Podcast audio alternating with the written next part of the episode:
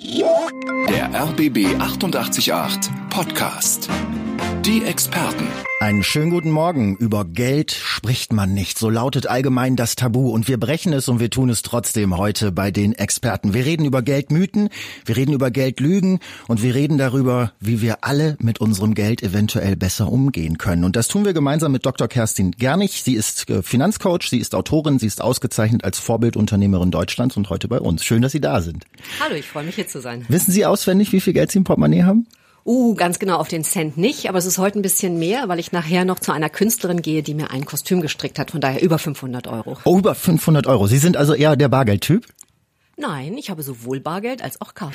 Das ist ja eine nicht äh, unwichtige Frage, ne? ob man mit Karte oder mit Bargeld zahlt, wenn es um den Umgang mit Geld geht. Noch wir gibt's laden ja Bargeld. noch gibt's ja Bargeld. Ja, wir laden Sie ein anzurufen, mit uns über Geld zu sprechen. 30 32 88 8 100. Wie gehen Sie mit Ihrem Geld um? Sie können sich auch über unseren Chat melden rbb 888.de.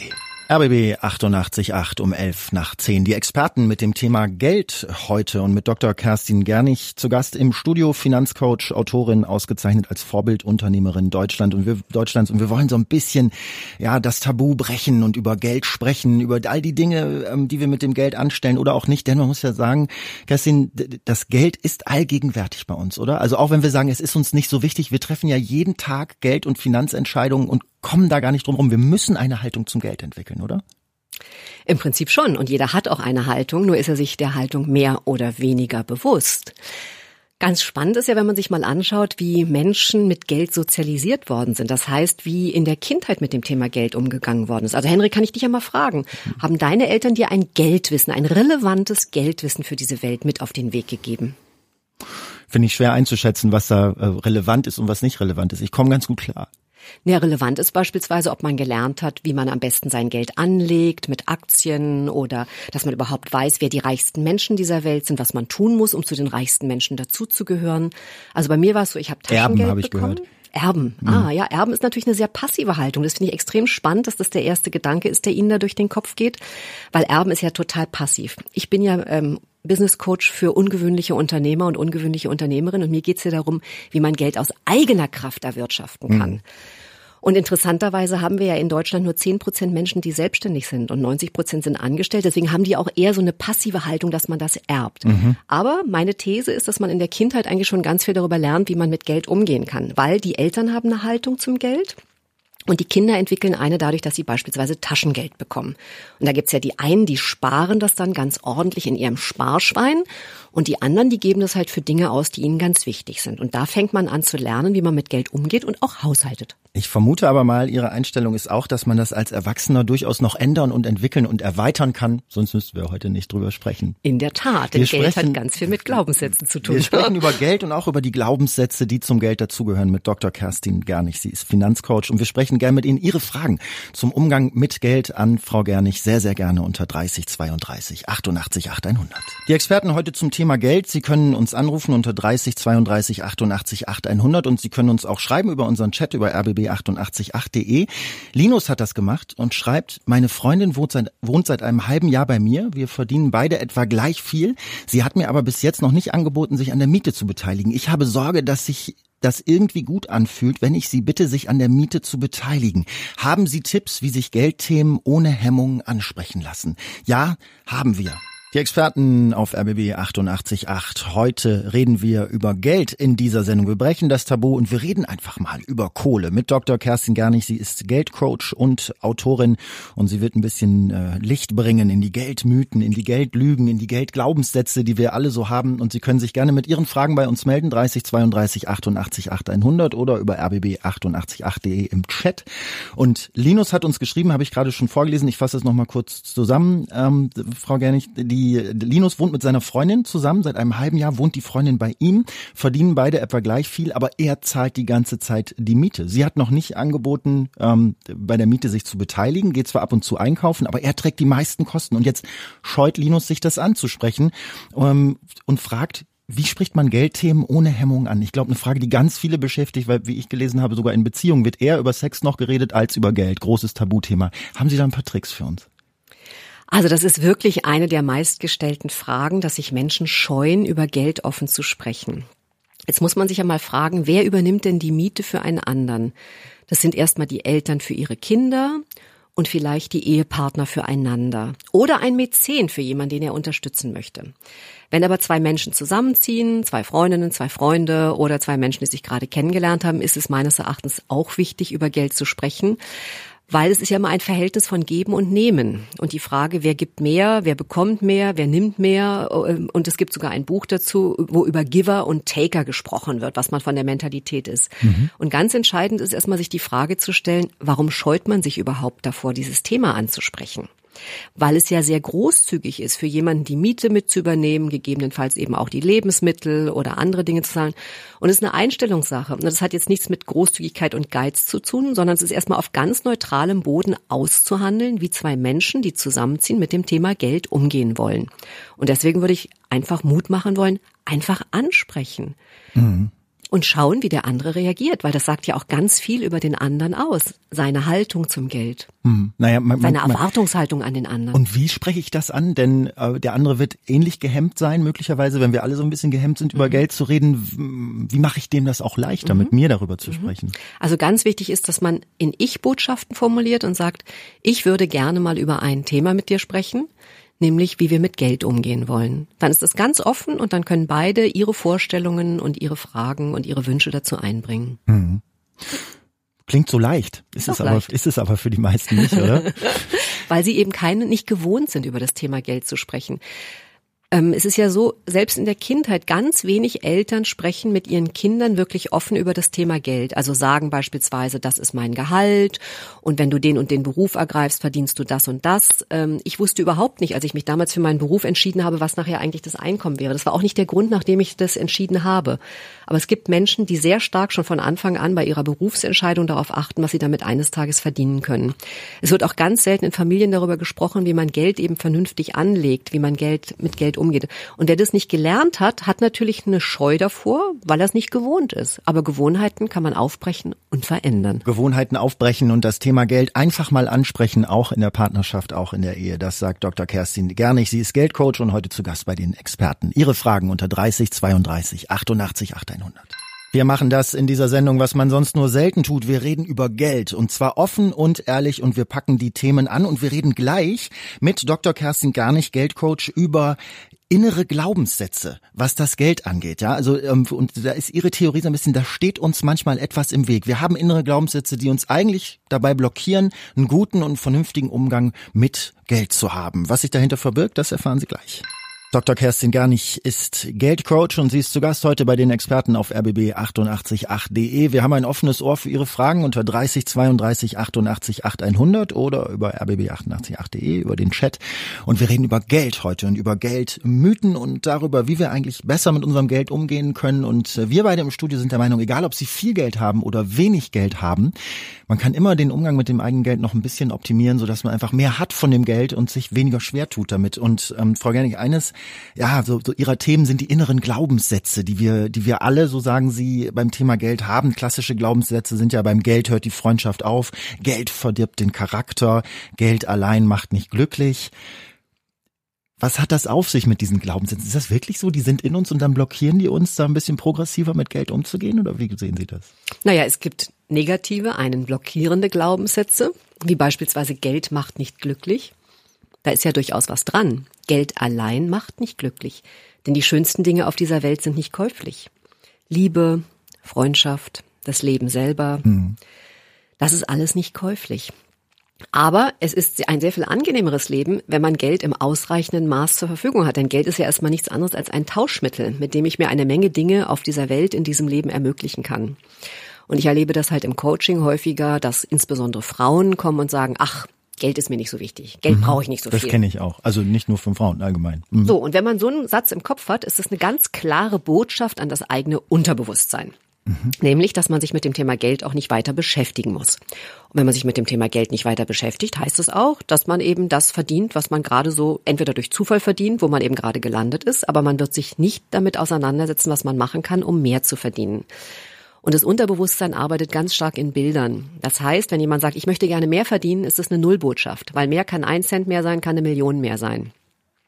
Und wenn wir uns aber sagen, hm, ich verdiene jetzt Summe X und ich hätte gerne 10 Prozent mehr im Jahr, dann kann ich mir überlegen, was muss ich denn tun, um meinen Chef davon zu überzeugen, wenn man angestellt ist, beispielsweise, dass er mir eine Gehaltserhöhung gibt. Mhm. So, und solche Sätze wie ohne Moos nix los ist ja was dran, denn es ist ein mhm. Tauschmittel und mit Geld kann man sich einfach unglaublich viele schöne Dinge von Reisen, Kleidung, Restaurantbesuchen, Kino, Theater, Ausstellungen, was auch immer. Alles auf dieser Welt kostet Geld. Mhm. Nur das letzte Hemd hat keine Taschen, aber die Beerdigung vorher kostet auch noch Geld. Also das bedeutet, um progressiver damit umzugehen, sollten wir es innerlich positiv formulieren und auch für uns selbst konkret, was wir eigentlich wollen vom Geld, was unsere Erwartungen was unsere Erwartungen an, unser, an unsere Finanzsituation sind. Absolut. Also wenn ich Frauen oder Männer oder Menschen überhaupt im Geldcoaching habe, dann frage ich häufig, was verdienst du denn gerade? So, und dann kommt meistens schon so eine leichte Irritation, das plötzlich aussprechen zu müssen. Einem Fremden gegenüber das aussprechen zu müssen, hat etwas fast Intimes. Mhm. Man lässt ja jemanden in seine finanziellen Verhältnisse und damit auch in sein Leben Einblick nehmen. So, und dann sage ich aber, wenn wir daran arbeiten wollen, wie du eben mehr Geld verdienen kannst, muss ich erstmal wissen, wo du hin willst. Und wenn dann der Gap sozusagen die Spanne zwischen dem, was man gerade hat und dem, was man gerne hatte, zu groß ist, dann überfordert man sein eigenes Unterbewusstsein, weil dann glaubt es nicht mehr daran, dass man das schaffen kann. Mhm. Das heißt, das müssen realistische, realisierbare Schritte aus eigener Kraft sein, die man in einem bestimmten Zeitrahmen umsetzen kann. Mhm. Und ähm, da haben Sie gute Erfahrungen mitgemacht, wenn man sich die formuliert und aufschreibt und dass man dann tatsächlich, ich kann mir vorstellen, viele hören jetzt zu und denken, ja, wie soll ich denn von und ich habe diesen und jenen Beruf und der wird nun mal so bezahlt und ähm, was, wie soll ich da zehn Prozent mehr rausholen? Da habe ich extrem gute Erfahrungen mitgemacht, weil ich war auch mal angestellt als Geschäftsführerin in einem Bundesverband und ich habe mein Gehalt damals über zehn Jahre allerdings fast verdreifacht. Hm. Kann das jetzt ein Schmied auch? Ein Schmied gibt's gar nicht mehr, ne? Ein Kfz-Mechatroniker? Na, es gibt natürlich in jeder Branche bestimmte Gehaltskategorien, in denen man sich auch einordnet.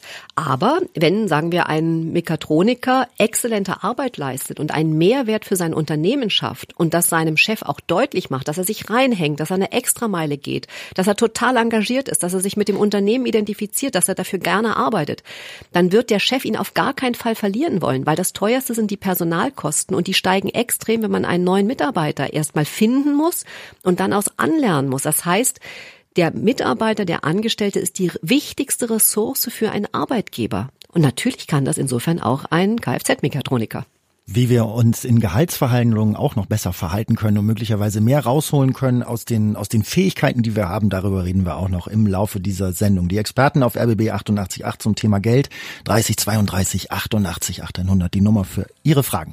Die Experten auf RBB 888 heute zum Thema Geld mit Geldcoach Dr. Kerstin Garnig im Studio. Und äh, Frau Garnig, wir haben gerade schon über Glaubenssätze gesprochen. Sie haben gesagt, man muss weg von diesen negativen Glaubenssätzen. Ähm, sowas äh, wie, ja, Geld allein macht, macht nicht glücklich. Wenn man denn was machen möchte aus seinem Geld, dann muss man das auch positiv annehmen, sagen Sie. Und man muss sich realistische Ziele setzen. Zum Beispiel kam das Beispiel dann zehn Prozent mehr möchte ich verdienen und nicht einfach nur mehr verdienen oder Millionär werden. Also es muss realistisch realistisch und auch konkret sein. Ähm, vielleicht machen wir da noch mal weiter, denn äh, ich glaube, da sind jetzt schon viele, die sagen ja, wie, wie denn zehn Prozent mehr? Also ne, wie, wie verhält man sich denn in Gehaltsverhandlungen oder was glauben Sie, welche welche Haltung sollte man haben, um da auch wirklich hinzukommen, dass das nicht nur Worte bleiben? Mhm. Also die Haltung geben kommt von nehmen kommt sehr gut, wenn man in Gehaltsverhandlungen hineingehen möchte. Und das heißt, dass man sich erstmal überlegt, was bin ich für das Unternehmen wert, was bringe ich ein und was kann ich tun.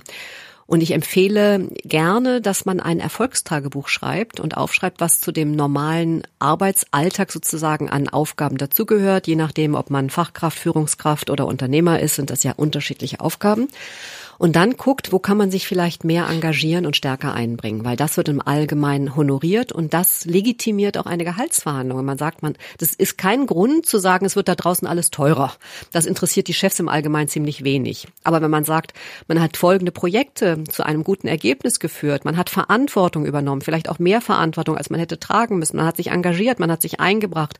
Und das ist wichtig, einfach über das ganze Jahr zu sammeln, was hat man alles gemacht, weil am Ende des Jahres kann man dann gut Bilanz ziehen und mit diesem Resümee auch zu einer Vorgesetzten oder einer Vorgesetzten gehen und mal über sein Gehalt sprechen. Mhm. Und seine Stärken und seine Verdienste für das Unternehmen nach vorne stellen und sagen, schaut mal, ich bin's wert. Genau. Und wenn ich jetzt tarifgebunden arbeite oder irgendwo, wo die, wo das gar nicht möglich ist, das noch zu erhöhen, weil alle kriegen das Gleiche? Ja, wenn man keine Verhandlungsspielräume hat, hat man nur eine Chance, dann muss man das Unternehmen wechseln, wenn man mehr verdienen möchte. Mhm. Und das würden Sie auch empfehlen?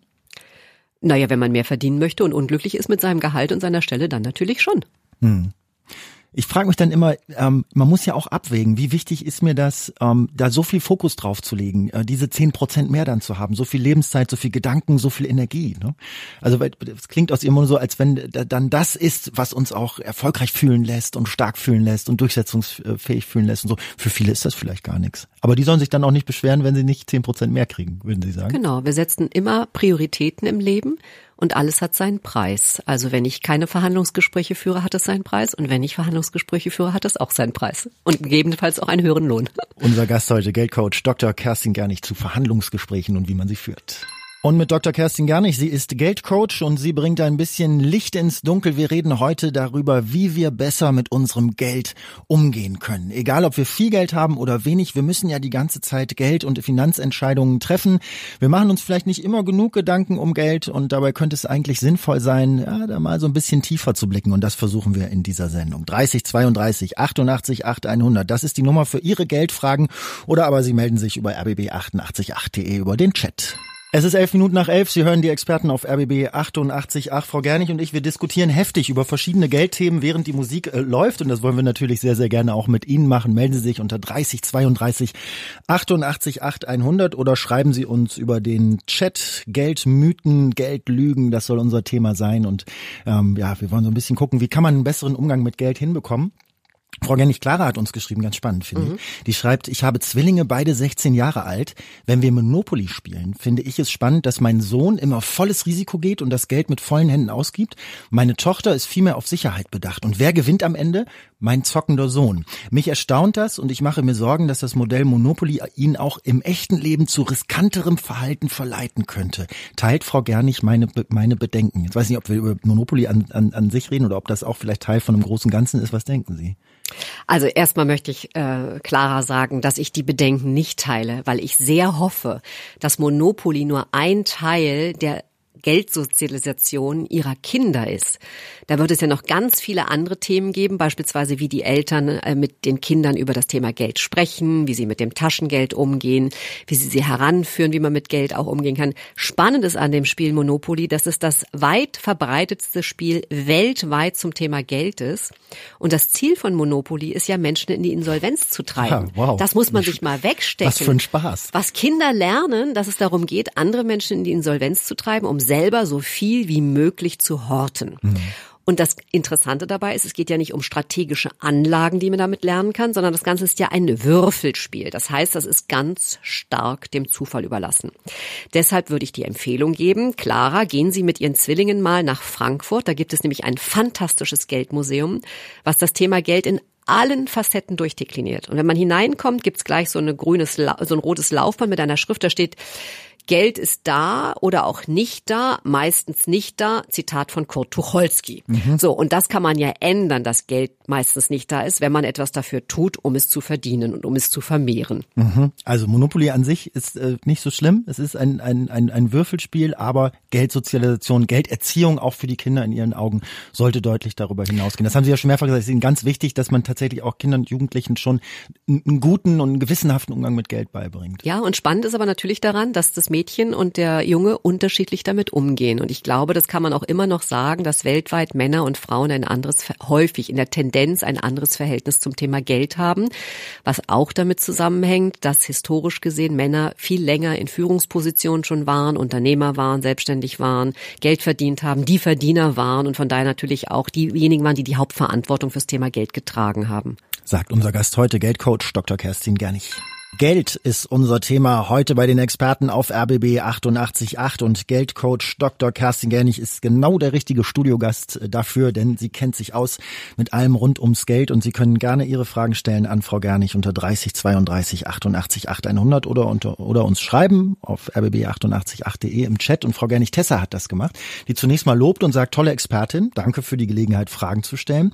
Dann schreibt sie, ich bin momentan Vollzeit zum Mindestlohn angestellt und möchte ab August 2020 im Ausland studieren. Die Studiengebühren belaufen sich auf ungefähr 15.000 Euro. Allein von meinem erarbeiteten Geld kann ich kaum ein Drittel davon bis dahin ansparen und dann kommen ja noch die Lebenskosten dazu. Ich kann meinen Job nicht wechseln, weil es eigentlich eine super Forschungsstelle ist, die mich gut qualifiziert und alle anderen Stellen eher unbezahlt sind als besser bezahlt. Jetzt ist Ihre Frage, gibt es denn noch Möglichkeiten, Geld bis dahin zu sparen? Andere Möglichkeiten äh, als Kredite oder Stipendien? Ist, können Sie da was raten? Ja, die gibt es. Also Tessa, ich kenne die Situation ganz gut, weil ich habe auch studiert und mein Studium auch zu großen Teilen aus eigener Kraft finanziert. Erstmal großes Kompliment, wer das schafft, vom Mindestlohn bei einer Vollzeitstelle immerhin ein Drittel zu sparen, das heißt 5000 Euro, der ist in der Lage, sparsam zu leben und Prioritäten zu setzen. Und in ihrem Leben scheint ja eben die Forschung, die Wissenschaft eine eindeutige Priorität zu haben. Also weitermachen mit diesem Drive. Eine Möglichkeit wäre beispielsweise zu sagen, die Stunden ein bisschen zu reduzieren, dass man nicht mehr eine Vollzeitstelle hat, sondern vielleicht einen Tag in der Woche einen Job annehmen kann, mit dem man signifikant mehr verdient. Weil mhm. ich kann nur sagen, was Sie hier als Mindestlohn bekommen in der Stunde, da verdient meine Haushaltshilfe mehr. Mhm. Es gibt durchaus Stellen, die besser bezahlt sind, aber da muss man mal außerhalb vielleicht der Universitäten gucken was man da machen ja. könnte. Also sozusagen äh, einen Tag in der Woche auch mal was machen, was ganz fern der Qualifikation ist. Hauptsache Total. möglichst gut bezahlt, die Kohle weglegen, um sich nachher eben das Studium zu ermöglichen. Eine Möglichkeit. Eine mhm. andere Möglichkeit, unbedingt kreativ mit dem Thema Geld umgehen. Also ich habe ja ein Buch über ungewöhnliche Unternehmer geschrieben und der Bruno Maria Bries wollte unbedingt Pianist werden und wusste, dass seine Eltern ihm das nicht finanzieren können. Dann hat er einen Brief geschrieben an die reichsten Menschen aus seiner belgischen Stadt, in der er geboren worden ist ja. und hat tatsächlich einen Mäzen gewonnen, der ihnen sein ganzes Studium finanziert hat. Mhm. Und es lohnt sich mal drüber nachzudenken, ob es vielleicht jemand sogar in einem eigenen Familienkreis gibt, reiche Tante, reicher Onkel irgendwo, Großeltern, die ein Interesse an ihrer Weiterentwicklung haben, an ihrem Fortkommen, an ihrer, dass sie ihre Berufung finden und das machen können. Weil das ist eine tolle Perspektive, ins Ausland zu gehen und dort zu studieren. Und das ist ja die Basis nachher auch für die Stellen, die man dann später eben einnehmen kann. Deswegen damit finde ich umgehen. Auf jeden Fall aber auch schauen, es gibt großartige Stipendienmöglichkeiten. Ich hatte ganz viele Stipendien in meinen Studienzeiten, die unbedingt ausschöpfen, weil da gibt es auch von Erasmus-Stipendien über andere Stipendienmöglichkeiten, die, die dann ein Studium im Ausland finanzieren. Und auch nochmal gucken, was es vielleicht im Ausland selber für Stipendienmöglichkeiten gibt. Weil das macht ja auch nicht jeder ins Ausland zu gehen. Das ist schon mal ein mutiger Schritt. Also von daher herzlichen Glückwunsch und viel Erfolg natürlich. Sagt Dr. Kerstin Gernig, Geldcoach und heute zu Gast bei den Experten. Wir brechen das Tabu. Über Geld spricht man nicht, lautet es, und wir tun es doch bei diesen Experten auf RBB 888. Dr. Kerstin Gernig ist Geldcoach und zu Gast bei uns. Und wir haben noch anderthalb Stunden Zeit, um so ein bisschen Licht in die Geldmythen zu bringen. Wir werden unter anderem gleich noch über ähm, ja, Geld und Vertrauen, Geld und Beziehung reden. Denn das ist ja auch so ein Ding, wie gehen Männer mit Geld um, wie gehen Frauen mit Geld um, wie macht man das eigentlich innerhalb einer Partnerschaft? Ganz, ganz wichtiges Thema. Wenn Sie Fragen haben zum Thema Geld, wenn Sie so ein paar Tricks brauchen, brauchen, wie sie besser mit ihrem Geld umgehen können, es irgendwo noch hapert oder sie sich fragen, wie komme ich denn besser mit meinem Geld zurecht, wenn es vielleicht nicht so viel ist? Melden Sie sich bei uns. 30 32 88 8100. Sie hören die Experten auf RBB 88.8. Wir reden über Geld mit Dr. Kerstin Gernig. Sie ist Geldcoach und da für Ihre und unsere Fragen 30 32 88 8100. Frau Gernig, ich würde gerne über eine Sache mit Ihnen reden. Ich habe es vorhin schon mal, schon mal kurz angetextet über ja so Beziehung und Geld, Vertrauen und Geld, Familie und Geld. Denn so aufgeklärt und gleichberechtigt wir mittlerweile sind, so gut ausgebildet Frauen auch sind, immer noch gibt es sehr, sehr oft diese Dynamik, die Kinder kommen und die Frauen verzichten sehr viel häufiger auf Karriere, kümmern sich zu Hause um, um die Kinder ähm, als, als die Männer. Und das ist ja so eine Art dann Tausch, ja, Zeit gegen Geld. Sie nehmen sich mehr Zeit für die Familie, bekommen da etwas, verzichten aber ähm, auf der anderen Seite auf, auf Geld, auf Absicherung, ähm, auf eigenes Einkommen. Sie finden das falsch. Warum? Also ich bin mit dem Glaubenssatz groß geworden, dass meine Mutter zu mir gesagt hat, mach dich nie finanziell von einem Mann abhängig. Und das war ein exzellenter Rat, den mir meine Mutter gegeben hat. Weil Abhängigkeit führt immer dazu, dass der andere Mensch Macht über einen hat. Und warum hat meine Mutter mir diesen Rat gegeben? Weil sie als Rechtsanwalts- und Notariatsgehilfin tagtäglich Ehescheidungen geschrieben hat. Und das passiert leider gerade häufig in der Lebensmitte, dass es dann die Midlife-Crisis gibt und dass Menschen, auch wenn sie sehr lange zusammen gewesen sind, sich die Männer von den Frauen oder die Frauen von den Männern trennen. Und dann spielt das Thema Geld natürlich eine riesige Rolle. Ja. Und aber ist das nicht schon ein bisschen sehr unromantisch, gleich daran zu gehen und zu sagen, okay, wir sind jetzt zwar verliebt und wir vertrauen uns und teilen alle möglichen intimen Dinge, aber beim Geld, da müssen wir auf jeden Fall diese Regeln einhalten, weil kann ja sein, dass wir uns in zehn Jahren verlassen. Es ist realistisch, aber es ist, es ist nicht schön, oder? Ich würde den Rat geben, dass man das Thema Geld vom Thema Liebe wirklich trennt, mhm. weil man liebt den Menschen nicht wegen seines Geldes, sondern wegen seines Wesens. Und das Thema Geld hat damit überhaupt nichts zu tun mit der Liebe.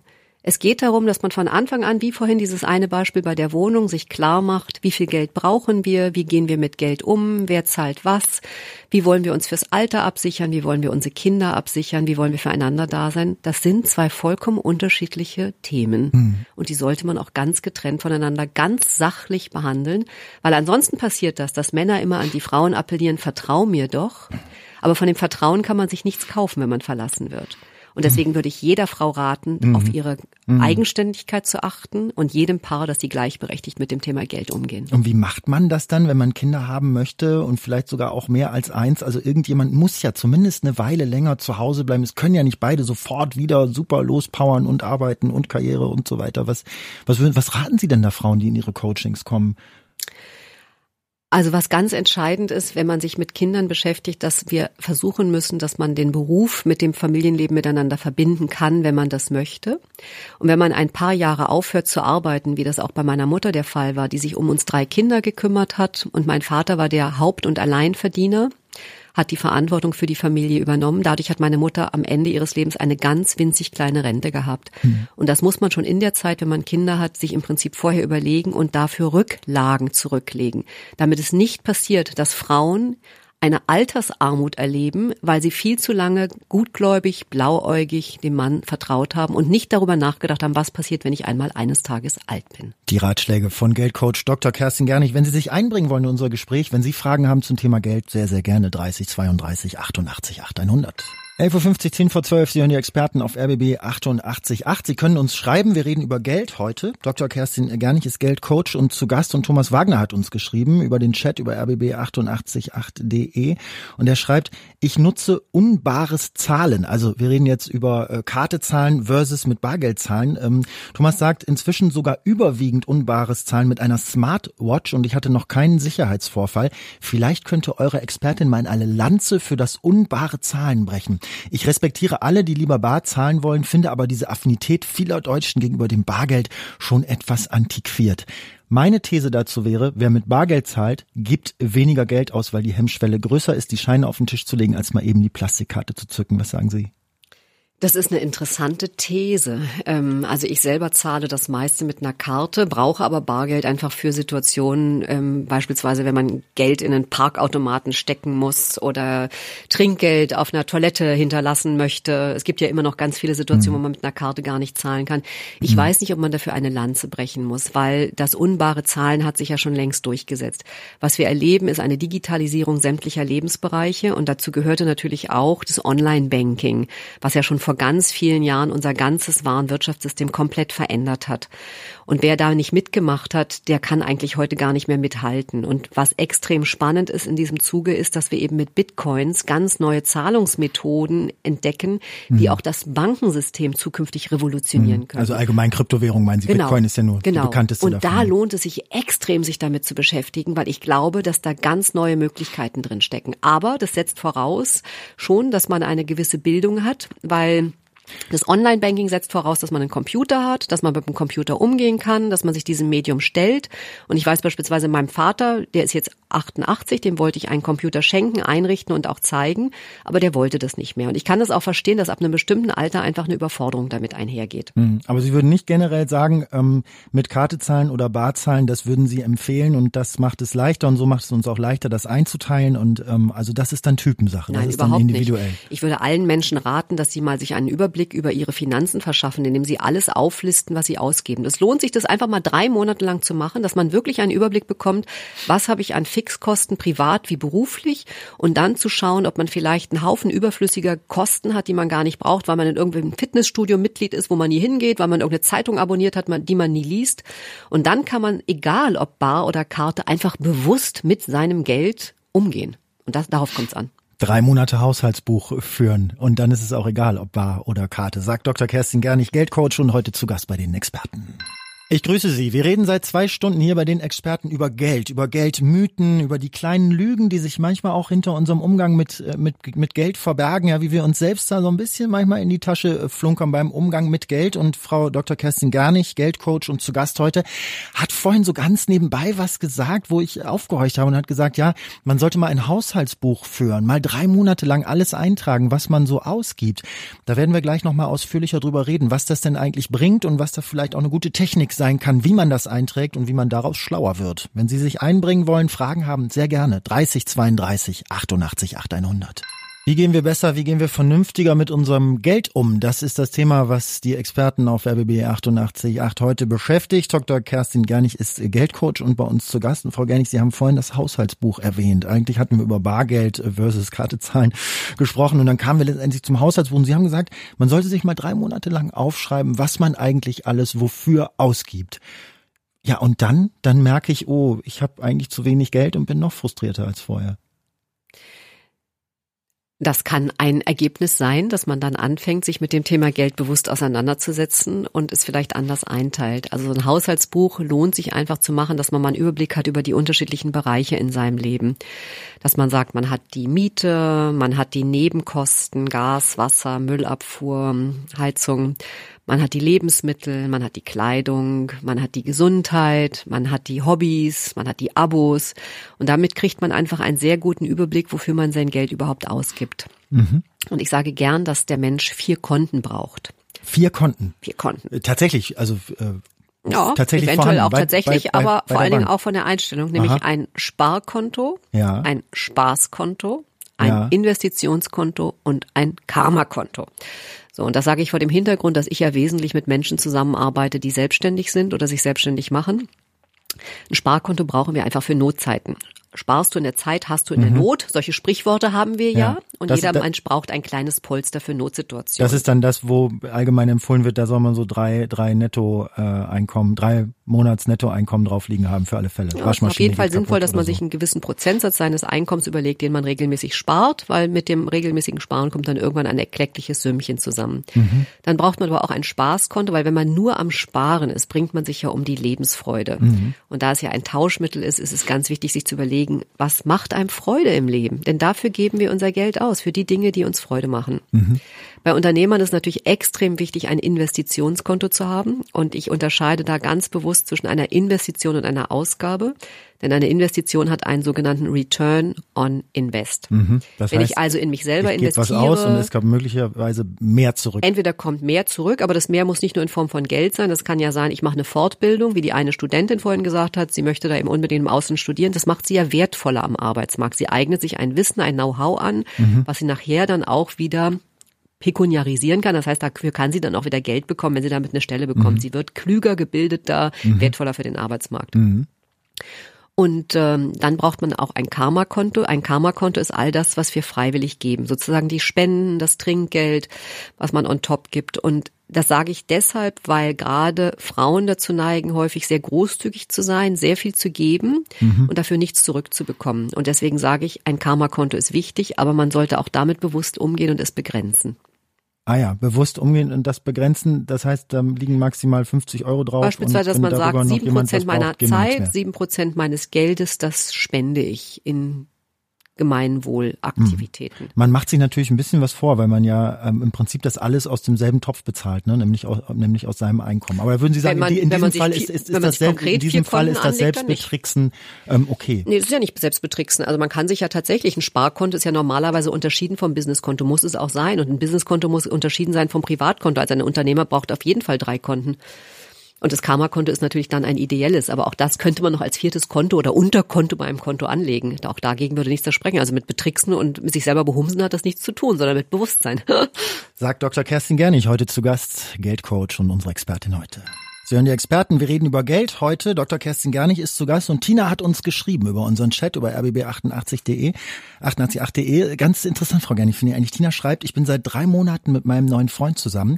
Wir kommen gerade aus dem Urlaub und hatten eine gemeinsame Kasse fürs Einkaufen und fürs Essen gehen. Ich habe mich etwas geärgert, weil er immer deutlich mehr gegessen und getrunken hat als ich. Aber es war mir unangenehm, das mal anzusprechen. Ich möchte nicht kleinlich wirken. Was rät Ihre Expertin? Mein erster Move wäre zu sagen, und ich will jetzt nicht gemein sein, sein, Tina, dann sei doch auch nicht kleinlich. Was, für, was würden Sie sagen?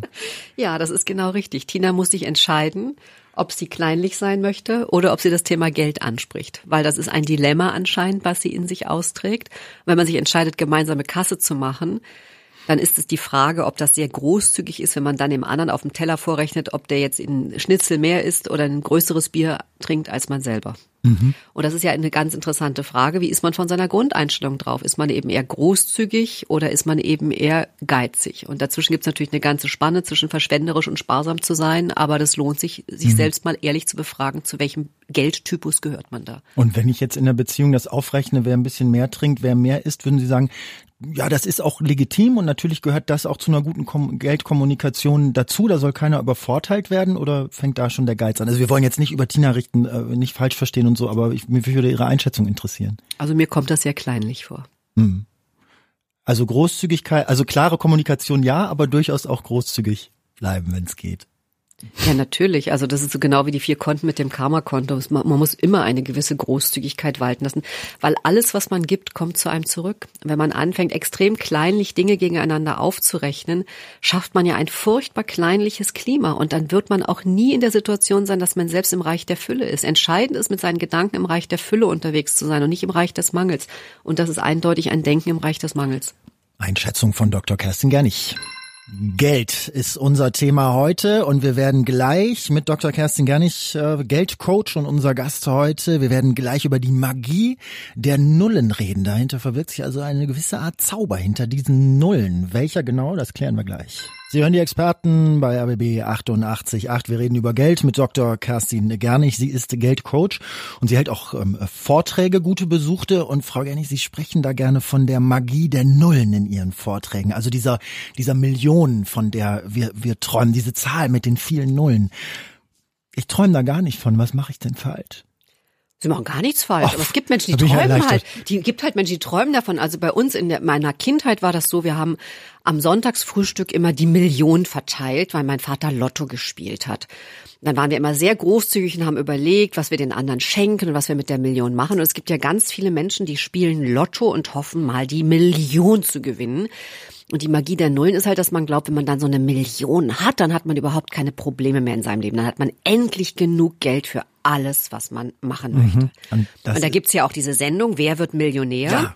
Die Günther ja auch ungefähr moderiert, seitdem er laufen gelernt genau. hat. Genau. So. Und mhm. da eine Kollegin von Ihnen, die Maike Winnemuth, hat ja da mal eine Million oder eine halbe ja. Million gewonnen, wurde ja dann gefragt. RBB-Kollege Marco Seifert hat da auch mal was gewonnen. Mhm. Mhm. Und dann wurde sie gefragt vor laufender Kamera, was sie denn jetzt damit machen würde. Mhm. Und äh, vor lauter Schock über ihren Gewinn und was sie denn jetzt antworten, hat gesagt, sie macht eine Weltreise damit. Ja. Dann hat sie Ach eine so. großartige Weltreise und dann hat gemacht, zwölf Monate lang und das Buch geschrieben, ja. das große Los. Ja. Und dann nämlich nachgewiesen für alle Menschen, die gerne mal eine Weltreise machen würden, dafür braucht man gar keine Millionen. Das hat sie mit ein paar zehntausend Euro hinbekommen. Und trotzdem ist diese Million da irgendwo ähm, am Ende des Horizonts für viele so eine Art Glücksversprechen. Ähm, abgesehen davon, dass die meisten Leute, die Millionäre sind, ja auf altem Geld sitzen und die wenigsten sich das irgendwie selbst erarbeitet haben. Die wenigen, die zu dieser Million durch eigene Arbeit gekommen sind, machen die was anderes als, äh, als der Durchschnittsbürger? Auf jeden Fall. Das ist dieses, der berühmte Mythos vom Tellerwäscher zum Millionär. Die krempeln die Arme hoch.